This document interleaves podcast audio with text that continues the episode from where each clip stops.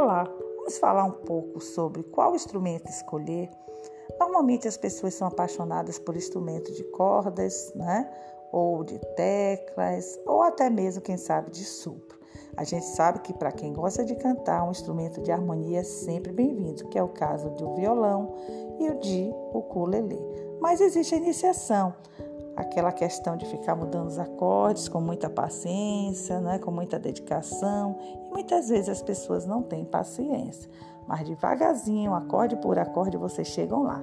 O teclado é muito bom para trabalhar a percepção, é um instrumento que tem muitos botões, mas você pode usar todos os recursos, fazendo com que o som fique até parecendo uma banda, não é?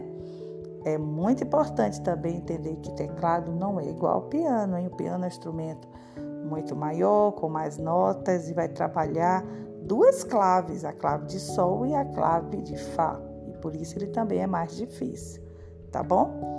O novo instrumento que é o ukulele, que agora está ficando conhecido, é muito bom para pop reggae. É um instrumento pequeno, é um instrumento também gostoso para se levar para qualquer lugar, mas não é todas as músicas que fica bem para o ukulele não, tá?